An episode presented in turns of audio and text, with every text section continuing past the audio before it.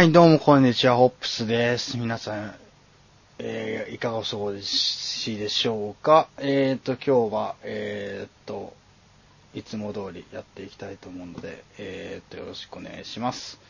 ということで、えーと、早速ですけど、前回の放送はいかがだったでしょうか ?NBA のトークで丸々50分ぐらいね、ちょっと収録したんですけども、えー、まあ、まあ、だいぶファイナルの話とかもね、それでまとめてやったので、えーいろいろと、話的には、NBA を話充実してやれたのかなと思うので、えーっと、今回はね、えーまた、ポッドキャストならではと言いますか、えーフリートークな回 という感じでやっていきたいと思うんですけど、えー最後まで、なんか、ちょっと、雰囲気違うな、今回フリートークだなって思って感じで聞いてもらえばありがたいです。ということで、いつも通りアシスタントコウタくんです。よろしくお願いします。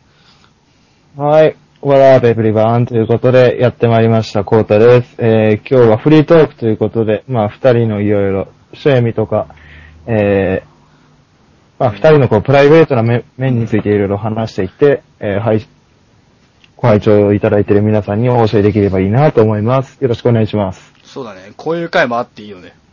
うん。うん。なんか、なんか、ライフワークじゃないけど。そうそうそうそうそうそう。まああの皆さんの知らないこととかもあるかもしれないし。うん。いかんせんツイッターだけだとさ、文字面だけだからさ、どういう、わかんないこともある。うん、人柄の人なのかとかわかんないと思うから。うん。そうそうそう。えーっと、聞い聞いてくれるとありがたいです。えー、まあきましょうか。はいはい。そうっすね、どうっすか、なんか。なんか話したいこと、まずあります、なんか、早速ですけど。なんだろうな。まずじゃあ、結構何、二人で音楽の話はするから、そうだね。映画とか、映画とか映画とかあれ、ホップス君どんなの見るのかなとかちょっと知りたいし。ああ、そういうね。うんうんうんそううん。いうところね。そうそう、おすすめするもの、僕におすすめするもの、皆さんにおすすめしたいものとかもあるだろうし。そうだね。じゃあみんなこの、うん。この回の、回聞いて、聞いてくださったら、おすすめなんかコンテンツとかさ、うん。なんか、あったら、趣味とかあったら、ハッシュタグつけて、ツイートまたはリプライよろしくお願いしますっていう感じですかね。はい。じゃあなんか、そういうエンターテインメント性のあるコンテンツの話していきますか。そうですね、なんかこう、ホップスとうんコータの、うんなんかこう、超絶映画論評というかなんかそんなそう感じ。だね。そうだね、なんかうん、表、こ酷評するわけじゃないけど、表、まあまあまあまあ。論評してきたよね。うん。二人もしかしたらそのお互い共通で見た映画とかもあるかもしれないし。そうだね。あるかもね。あと、本とか、うん本とかさ、そうそうそうそうそうそう。まあ NBA、今日は音楽と本でまとめようか。そうだね。うん。あ音楽と本とあと、まあ、僕は音楽と本なんだけど、ホップス君のは音楽とあと何があるかな？趣味、趣味あったうんら、結構あるよ。結構あるよ。まあ音楽がでもまあほとんどだけど、うんまあゲームとかも好きだし、うんうんうん。それこそ、なんだろうな、あのー結構最近はなんか俺の、さ最近じゃちょっとハマってることからいく。そうだね。うん。そっからいこうか。最近俺がハマってんのはなんか、やっぱ前、前、この放送聞いてる人とか俺のツイッターとか見てる人だとわかんないけど、結構あの、ファッションとか、あの、ああスニーカーから始まっての、うん。いろんなファッションとかのこと最近、うん。結構ドハマりしてまして、なんか、まあスニーカー好きなのはずっとこのそのバスケやってた影響もあってさ、バッシュとかさ、そうそうだよね。うん。すごい現役の頃はバッシュとかにこだわったり、こだわりが強くて、それがこう、うんライフスタイルにどんどん組み込まれていくうちに、どんどんスニーカーとか、服とか、ウェアとかに気がしまし、気にし始めるっていう感じのうん。最近なんです。なんか僕、まあ、この前回の、前々回の放送回に言ったんですけど、バスケはもう今の時点ではあほとんどやってないっていうか、やれてない状況なんですけれども、その分なんか、そっちに気が向いてるのかなう。ん、いや、や、やれたら、あるあるあるやれたらやれたで、そのバスケに多分夢中になると思うんだけど、やれてない状況なので、なんかね、そういう、何バスケやってないんだろう、他のことやってんだろうとかを。あ、あと勉強とかもね、どういったなんかう、ん。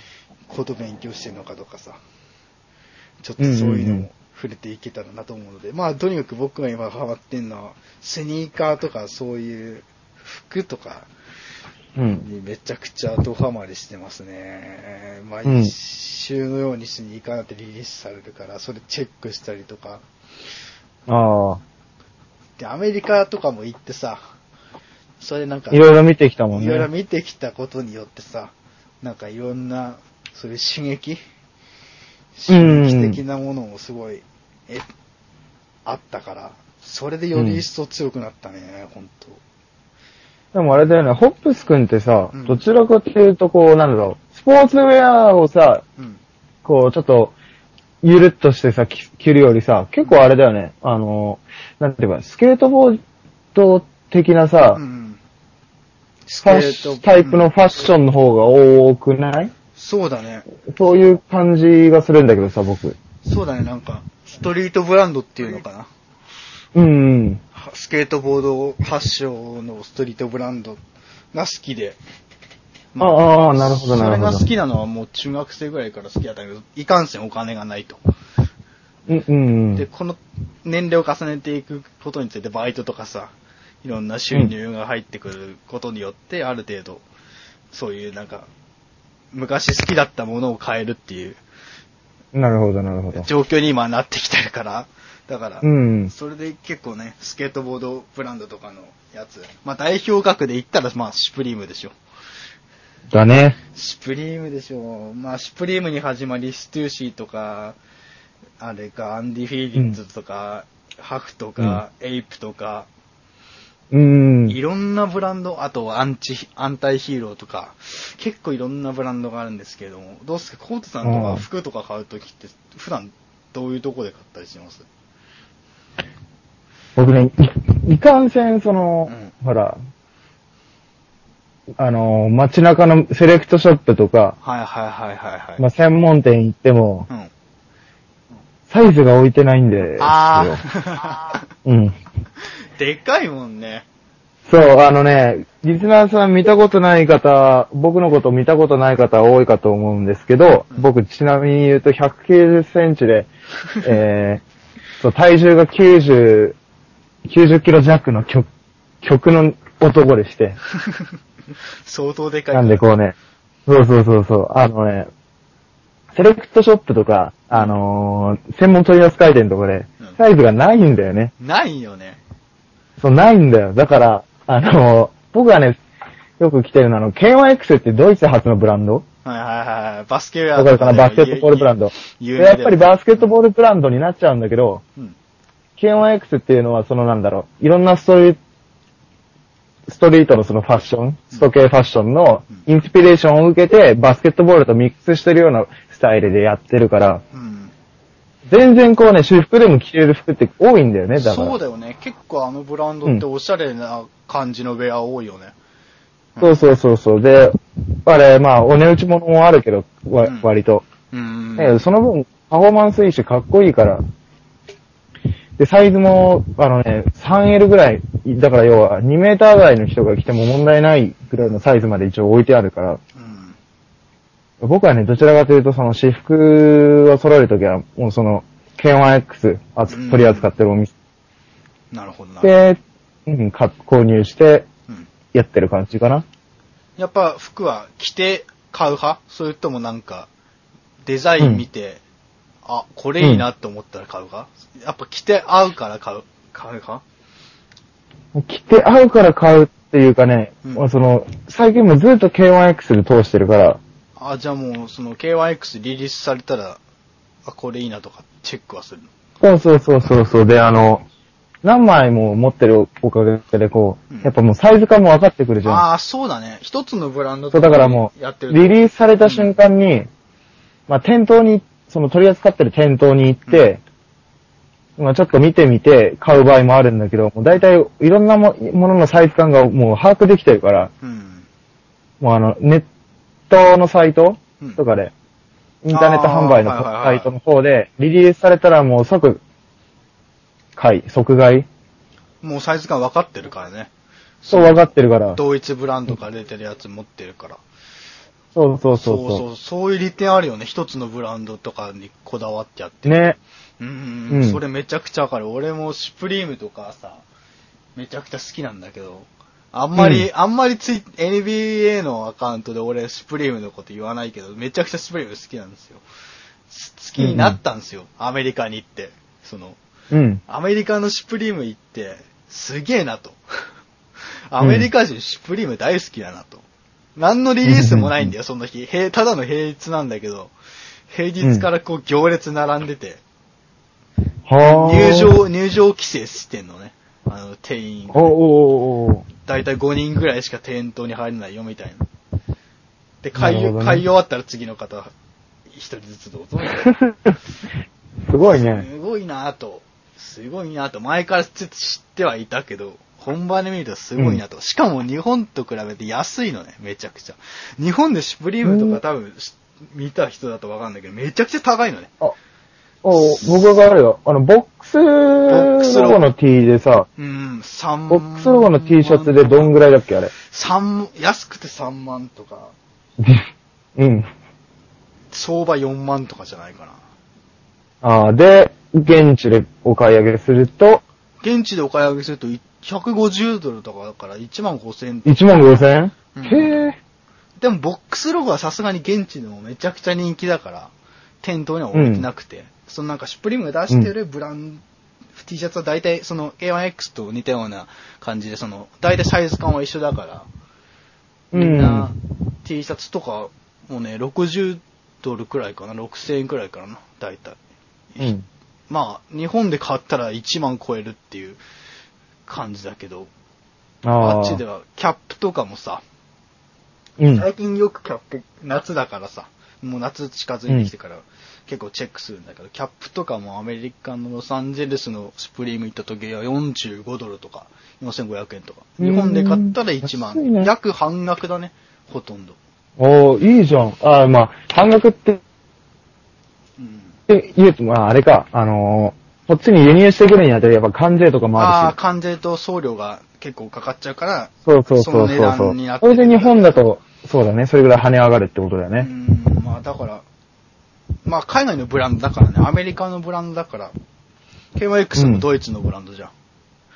うん、うん。やっぱそういうなんかアメリカとか海外製のものって結構いかんせん送料とか関税とかでね、日本で買うと高くなるけど、なかなかね、えーっと、シュプリームに関しては日本で買うといかんせん高いから手出せない人多いと思うけど、海外行くとね、結構お手頃じゃないけど手出しやすい価格では売ってるので、うんぜひぜひ俺はお勧めしたいです。なんつってもね、し質がいい。やっぱり。うんブランドの高級感もあるけど、うん。T シャツがよれないね、まずね。何回洗っても。パーカーとへかえ。ああ。に。僕ね、そこどうしてもこうちょっと、うんあれ、偏見してる嫌いがあって、はいはいはこのさ、ボックスロゴの T シャツなんてさ、ほんとその、真ん中、胸のとこに真ん中にさ、シュプリームって入ってるだけやん。い。そうだね。刺繍が入ってるだけだね。そうそう。うっそやろ、これで3万もすんのとか思ってたんだけど、うん。実際材質もいいんだ、めちゃめちゃこだわってんだ。うん、カナダ製で、あのーうんすんごい厚手の生地で作られてるから、洗ってもよれたりはしないし、あの、ほつれとかもなかなか出ないし、毛玉とかも時間、なあまあ洗い方にもよるけど、うん。なかなか、その、よれたりとかしないし、へたれたりしないから、T シャツもだけど、うん。しかも、シュプリームって毎週のようにリリースされるのね。新作が う。ん。うん。だからその数もめちゃくちゃ多いから、自分の気に入ったものが出るっていう楽しさも、発見する楽しさもあるから、いいけど、でもいかんせん、あ、でもね、日本って結構シュプリームがね、流通してる国でから、国で、に、世界中から見ても、国なんだよねほうほシュプリームと、てあのー専門店が、日本にはね、うん5つぐらいあんのね。専う門店が。ん。まあでもその取り扱い店とかいっぱいあるけど、そのシュプリーム本店が5つぐらいあるのね。東京に3つ、うん。名古屋に1つ、あ、む6個か。大阪に1つ、福岡に1つってあるんだけど、逆にアメリカ行くとし LA とニューヨークでしかないんだよね。シュプリームって。意あそうだったんだ。うん。へえ。相当日本はね、シュプリーム好きが多い。う。。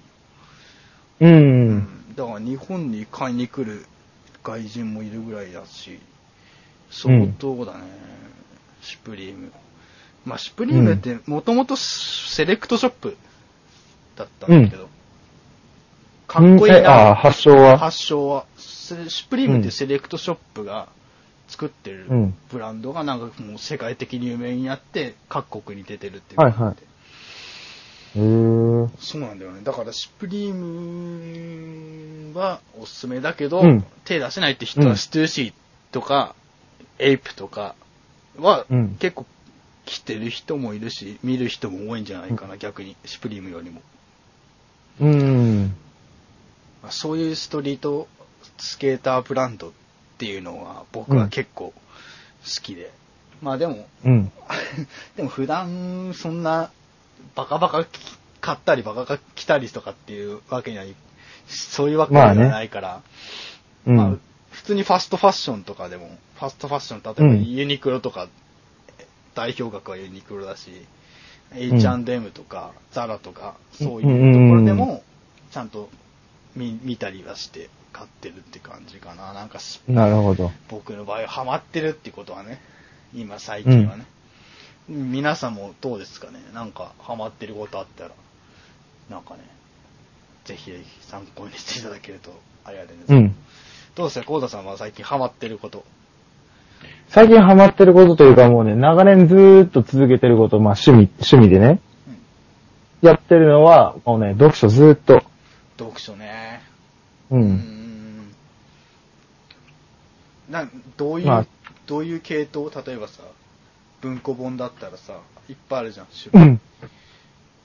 うーんとね、文庫本だとね、なんだろうな、わやっぱわ話題になるものをよくチェックしてはい読みたいって思って読んでるからね。そうだね、どちらかというと、ミステリー小説。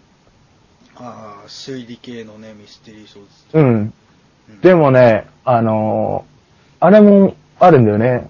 半沢直樹系も。半沢うん直樹ねうん。半沢直樹もあるし、ルーズベルトゲームもあるし、みたいな。で最近はね、こう、なんだろう、ホラホラー文庫ホラー文庫？うん、ちょっと今。ちょっと今食いついたよ。あなんで食いついたかっていうと、最近僕、ホラー映画見るのにハマってるんですよ。お、えっ、と、ジャンルで言うと何ホラスリスリラーホラー。ーうん。パニック J ホラーとか。じゃあ、そういうことか。いや、そこは日本も洋画、でも洋画の方が多いかな。おー、なるほど、なるほど。スリラー系のね、ホラー。うん、あれ僕もね、文庫本と同じくらいで映画もホラー系結構たくさん見るんだよね。あの、日本に関わらず洋画も。うん。え最近、直近で何見た？ホラー映えっとね、グリーンフェルノっていうね、ちょっとね、マニアック見たことないねちょっとマニアックなね、B 級映画なんだけどね、画。うん。人食い民族のとこにちょっと意識高い大学生が、うん。こう、ボランティアのなんか活動みたいなやつで、うんうんうん。なんかこう、そのなんか、テロとかのやつを防止するために、うんうんうん。あの、自家用ジェットで行ったら自家用ジェットが墜落して、その人食い民族が住むジャングルに落ちて、うん。標的にされるという。あーなんとも、なんとも B 級なね、うん。なんとも B 級な映画を見たんですけど、なかなか面白かったですよ。グリーンフェルノ。グリーンフェルノ。多分最へ近、ー最近 DVD とかで出出たばっかだから、俺も借りてみたんだけど、なんかタイトルで職人、食人民族がなんとかなんとか惹かれて。カニバリズムね。うんああ、なんだこれ、すげえ面白そうだなとか思って。でも、うん。うん。パニックホラーかな、それは。なんか、スリラーホラーになってく。うん。と、なんうんていうのかな、結構あれな、なんだっけな。あー、それこそ俺シャッターアイランドとかも結構好きだったな。わかるあシャッターアイランドは面白い。あ、レレオナルド・デカプリオデカのやつプリオのね。あれは、あのみ面白かった。あれでしょ？エンディングでさ、あのー人のさ、なんだろう、理解の仕方によって二通りのエンディングに分かれてる、そうね。そうそうそうそう。ね。うん。あのー、まあ、心理描写がすごいよね、あれは。すごいあれ、ほんと。うん。あの、もう、そのじ、その心理描写の時点からさ、その、二、二通りの考え方が捉えられるじゃん。うーん。あれ、うまいよね、作り方。いやー、うまいよ。う。うんまいうまい。あれは、そう言うとなんか、結構メンタル系の題材、メンタル系のそういうなんか、まあ、し、なんか疾患とかを題材にした映画結構見たな大学の例えば？なんかね、17歳のカルテとかっていうやつあるんだけど、うん。あとはなんだろうなそれ。セブンとか？あー、セブンね。まあ、セブンはでもあれ7つの大罪だから、どちらかというと心理ではないけど、心理ではないかもしれない。でも見たよ。あとは、ね、心、心理系？だよね。心理系、心理心理系。心理系かだったら結構あるよ。心理系、心理系。ちょっと待って、心理系ね。あー、やばい。出てこない。心理系。大丈夫今なんか、お俺があげ、あげようかなんか。うん。なんだろうな。ポンポンポンと。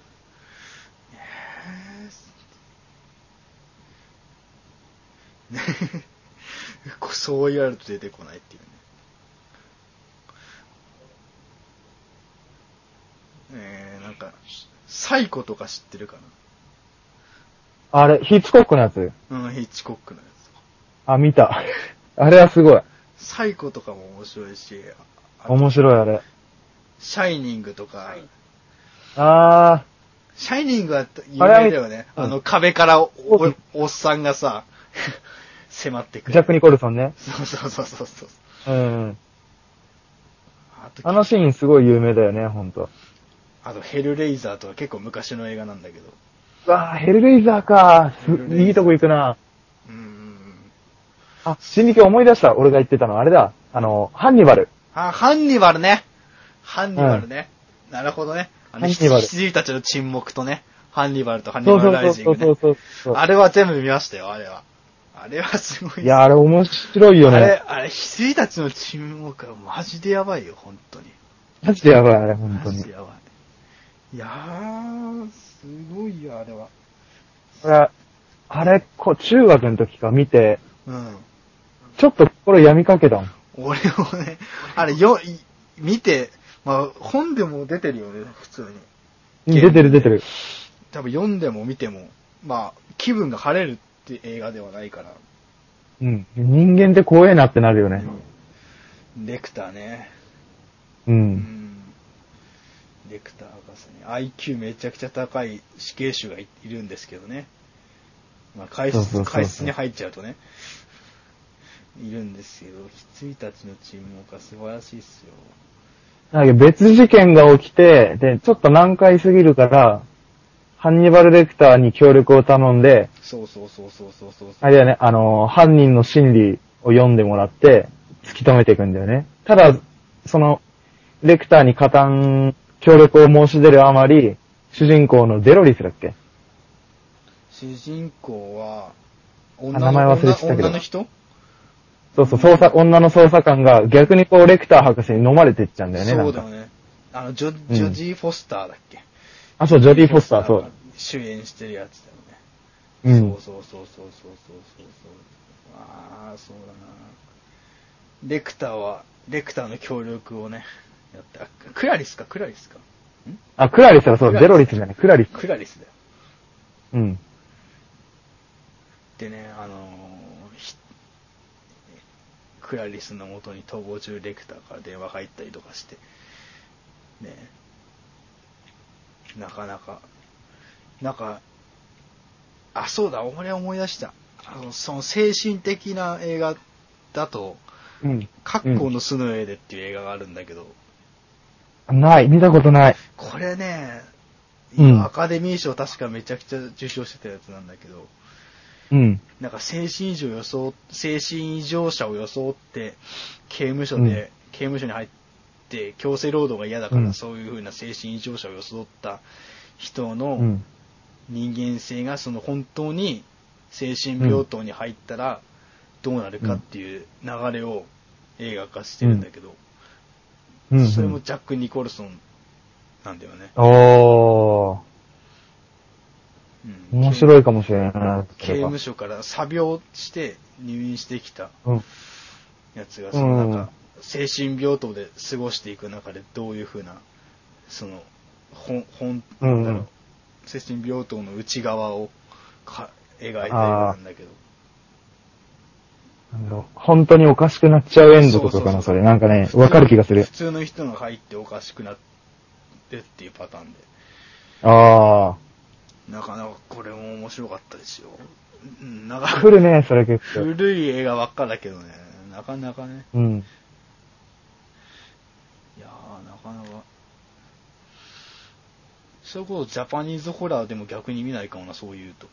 今、あ本当に洋画ばっかしか出てないけど。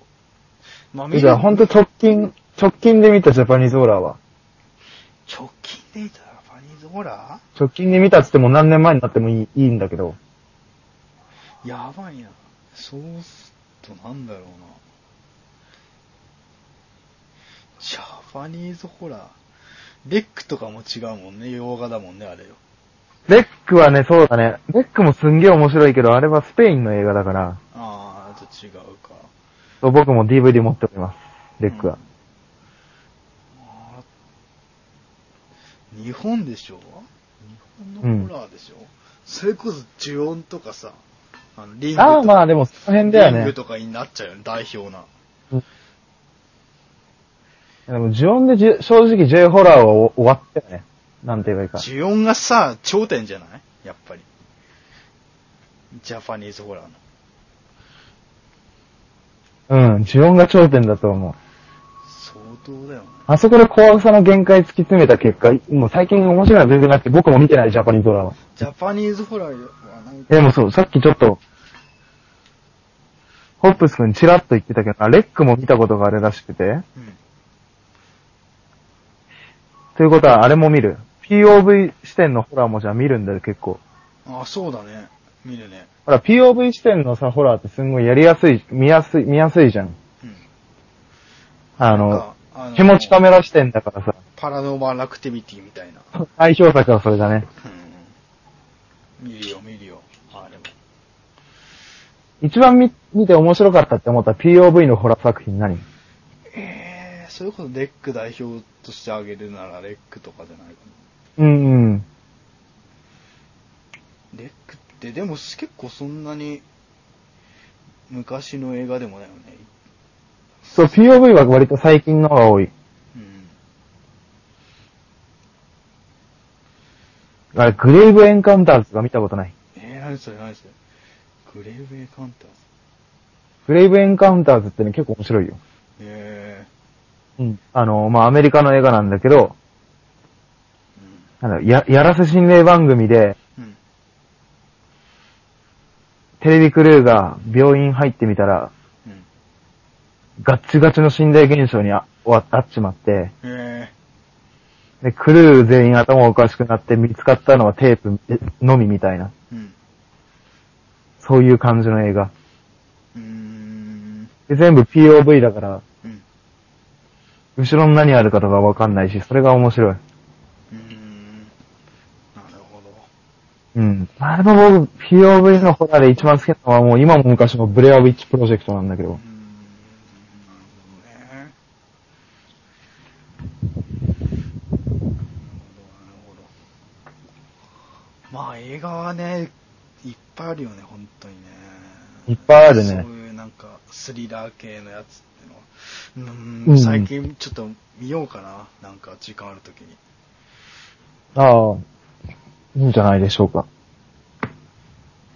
やっぱそういうなんか頭使う作品俺好きなんだよね、読書にしても。例えばうん漫画読むにしてもさ、頭使ううん。心理描写とかがすごい。それこそ俺、ハンターハンター大好きなんだけど、ああ、あれは漫画だよね。漫画なんだけど、めっちゃくちゃ頭使うので、へー。見たことないハンターハンター。ない。めちゃくちゃ面白いよ。マジか、漫画はスラムダンクとアヒルの空が読んいや、だこスラとないからムダンわかんないク、スラムダンク読めるんだったら、ハンターハンター読めるよ。あ、そんな、そんなもんなの？ほぼ同じ年代にできてる。画風も、画風は似てないけど、なんかね、王道漫画だな、あれは。頭使って。とにかく頭使う。心理描写がすごい。あ幽白書もそうだけどね。あ、わかんない。幽白書とかね、富樫、富樫はすごいよ。あの人は。わかんねえ。だからなんか、そういうな、そういうとこだよね。うん。ハマってるっていうか趣味っていう。俺の趣味は漫画とかも読むし。うんうんうん。それこそ、ていうか今、さっき上がったけど、アヒル空ってさ、今何巻ぐらいまで出てんの？アヒル？アヒルも俺久、久しく読んでないけど、もう4、もう50近くいくんじゃないかな。あ、もう50以上いってるか。すごっ。でもわかんないもん、全然。スラムダンクで31だから。うん、そうそうそう。へえ、なるほどね。スラムダンクね。スラムダンク映画何戦好き？僕？やっぱ三能線。三能戦か。どうしても三能線そこ。なんかさ、ちょっとさ、分かれない。海南戦かさ、うん。海南戦か三能戦に分かれる人、分かれない。大体。あー、負ける試合か。海南戦か、それか、うん。あーなんだっけ。出てこない。あの、インインターハイ決める、あの、仙初戦？仙道と戦うとき。あ、両南？両南両南。両南が海南か、山道で分かれない。えー、俺、そしたら三能派かな？山王はね、すごいけど。まあ、どの試合もあれはすごいよね。商用戦。どの試合もすごい。すごいし。負け試合もすごい。俺階段戦好きだな、めちゃくちゃ。あー、いや、でも、わからなくはない。階段戦はめちゃくちゃ好きだな。ゴールが捻挫したやつね、途中で。そうそうそうそう。懐かしいね。皆さん何戦好きですかみたいなアンケートを取りたいよね。うん。いいかもしれない。で、誰が一番好き？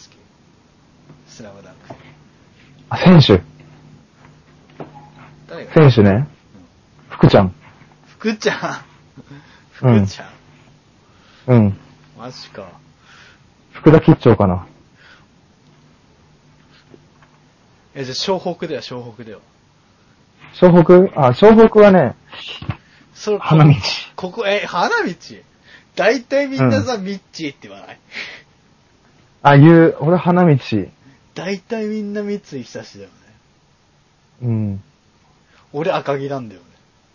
あー、ブルーワーカー志向だね、やっぱり。俺は赤木なんだよね。もう揺るがない。うん。俺は赤木。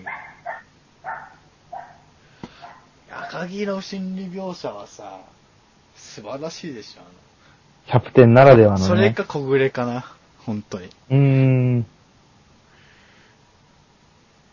いやー、あのー、赤木がさ、チームメイトにさ、これが俺の目標だっつってさ、月末見せてさ、うん。そしたらもう花火、あの、教室で、お影口は、あ、笑われるシーンね。笑われて、あそこで切れるシーンが俺、めっちゃさ、ここにグサってくんだようーん。強要すんなよってやつでしな。ょ？強要すんなよって。うん。うちなんて公立高校なんだからっつって。そうそうそう。もともとインターハイなんて行けないんだよっつって。行くんだったら海南とかそっち行けよみたいなやつでね。そうそうそうそう。うーん。あれはジンとくるな。で、で、そっからのあの、あの、三能戦の途中で試合中に泣くじゃん。あの、はいはいはいはいはい。チームメイトに恵まれてることに実感。あそこに繋がった時の、おー、なんだこの、この、あれはいい。泣くぞこれ、みたいな。あれはわかる、すごい。赤木報われたな、みたいな。まだ、うんまだ試合に勝ったわけじゃないのにっていうところの。そうそうそうそうそうあれ。すっげえなとは俺毎回思うな。あれはいいシーンだった。いやー、思い出のね、シーンはね、すごい語れば、ほんと尽くせないですよね。うん。そうそう。あのね、話してる間に気づいた本筋からどんどん逸れてって。あれ本で、本からだよね。本から。いや、本になって、で、し自然に映画に移行してったから、ああ、いいじゃんとか思ってたんだけど、あれ？スラムダンク？なん、なん、どうしたんだろうと思って。いや、完全にね、流れがね、流れでね、流れで進行してました。流れに身を任せてたね。うん。つうことで、ちょっと、最、最近のおすすめの映画二人一本ずつ紹介しましょうや。最近か。うん。ちょっと待ってね。最近かな。まあもう、ホップス君でも全然ホラー映画とかもいいし。じゃあ上級者向けになっちゃうよ、そしたら。あいいじゃん。いやいや、そう、そういうスタンスでいこうよ。辛口に。うーん、ゾンビ系でいくと、あ、お大好き。僕も大好き、ゾンビ系。ゾンビ系でいくと、えーっとね、なんたらオブザ・デッド系もしかして。ねえ、あうーん、なんだろうな、いい感じの、ちょちょっと、シンキングしてる間に、なんか、そっちのおすすめ出してよ。あ、僕のおすすめ？はいはいはい。えーっとね、まあ僕のもともとその映画を見る、えーっとね、タイプとして、どちらかというとこうヒューマン、ヒューマンドラマ系のものが多めで、うん。だからね、トム・ハンクスの出る映画ってもものすごく好きで、まあ、プライベート・バイアンとか、フォレス・ガンプとか、ター。ミナーとか、あうん、まああれ、最近もね、そうだね、えーっと、なんだろうな、あとね、グローリーっていうね、えー、あのーキング牧師の、うん。ドキュメン、ドキュメンタリーではないけど、キング牧師の、なんかこう、公民権運動の映画がす、も見てるんだけど、音楽の映画がやっぱり好きで、なんだかんだ。うん。こんなラップミュージックがね、で、多く関わってくる映画をよく見るんだよね。例えば、エミネムが出てるエイトマイルとか、ね。エイトマイルね。うん。来ると思って、そことか、あとね、あのね、これね、NBA のおかげでヒップホップ好きになったけど、そこまで詳しくはまだないんだよねっていう方にはね、あまりピンとこないタイトルかと思うんだけど、えっ、と、テレンス・ハワードという役者さんが出演、主演をしてる、ハッスルフローっていう映画。うん。うん。もうね、メンフィスが舞台うん。で、当時有名じゃなかったその何、サウスのラップをな有名にしようと思って、もともとこう、なんだろう、売、売春で、売春と薬の販売で、こう、金を稼いでた男がラップでもう一回、金を稼いで有名になってやろうっていう話なんだけど、最近のおすすめはやっぱり、ストレートアウザコンプト。どうだろう？みんな聞いたことあるのかな？はいはいはいはい。はいはいはい。あの聞いたことあるんじゃないかあ、本当に？あのー、えーっと、1990年初頭か、に、えー世界一危険と言われたヒップホップグループ NWA な。うん。の、なんだろう、こう、デビューして、それから、各々が脱退してって解散に至るまで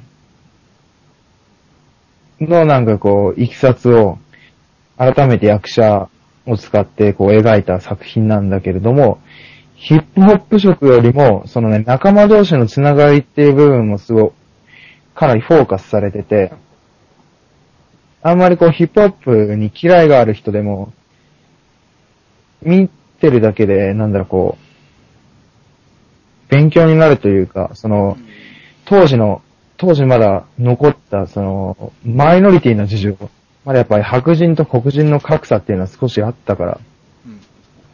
それに関しても、ストレイトアザコンプトンですごい知れるし、もちろん NWA のメンバー、えーっと、5人か。5人のメンバーたちもすごいかっこいい、いいと思えるだろうし、っていう意味でね、僕の最近おすすめする映画は NWA のデビューから解散までを描いた映画のストレイトアザコンプトンという映画だね。最近の映画か。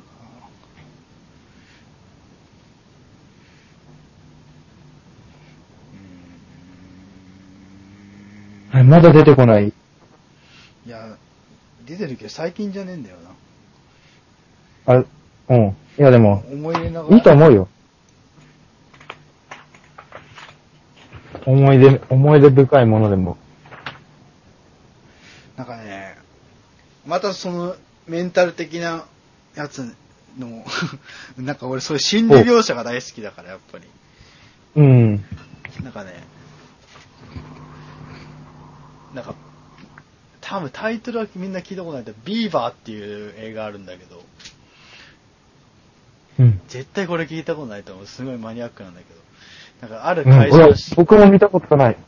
ある会社の社長が、なんか、その、経営するストレスに追われて、なんか突然、喋、れなくなって、うん。それでなんか、手手に、うん手人形で、うん。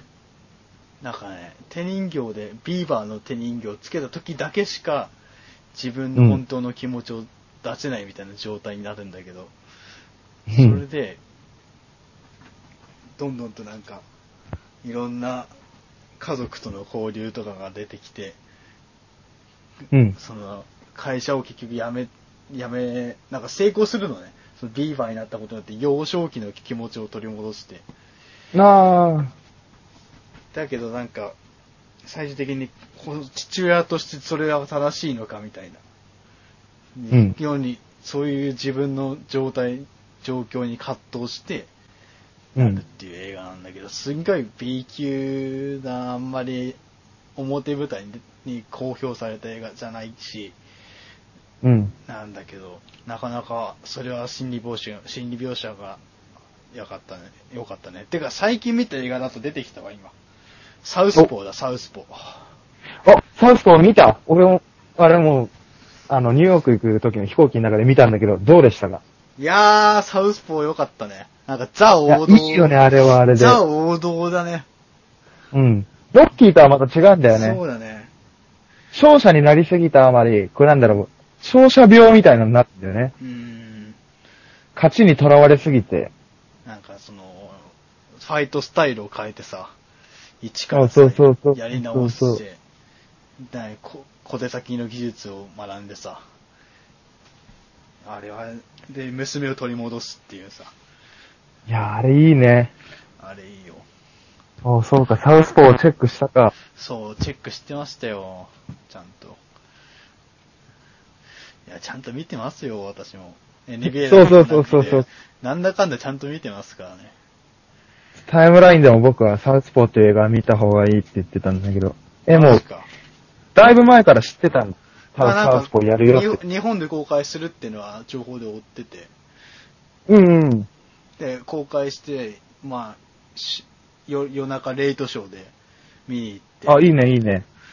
で、なんか、終わった後、あれだよね、その終わった後、すごい爽快感に溢れてさ、外の、うん外のベンチでさ、タバコ3本ぐらい吸ったよね。いやー、爽快感が素晴らしいな、つって。うん。なんか、ザ王道な感じだなって、本当に。そうだね。うん。いやー、なかなか良かったですよ、あれは。サウスポーは。ぜひサウスポー多分まだ上映中だと思うので、そうそうそう、見てない人は全然見、見た方がいいと思全然見た方がいいですよ。う。うん。おすすめします。ぜひぜひ、えー、チェックして、あそうだね、皆さんのおすすめの映画とかあったら、あのーハッシュタグホップスポップつけて、なんかツイートとかしてくれると、すごいなんか、面白いと思うので、リプライとかでも全然構わないのでよろしくお願いします。はい。ということで、えーっと、今回は全くいろんな、なんだろう、普通のライフスタイルから、いろんなそうそうそうそうそういう話を中心にやってきたけど、どうだったでしょうか？えー、でご意見ご感想ありましたら、ホップスポップのハッシュタグをつけて、えー、ツイートまたはリプライよろしくお願いします。またこういう企画もね、えーっと、ちょいちょいやっていこうと思っているので、なんか、NBA の話題だけにとどまらず、いろんなね、話題をやっていきたいと思うんで、ぜひぜひ、チェックよろしくお願いします。ということで、えーっと、今回はこれくらいでしておきたいと思います。えーごし、えーお聴きください。ありがとうございました。それではまた次回の放送もお楽しみください。よろしくお願いします。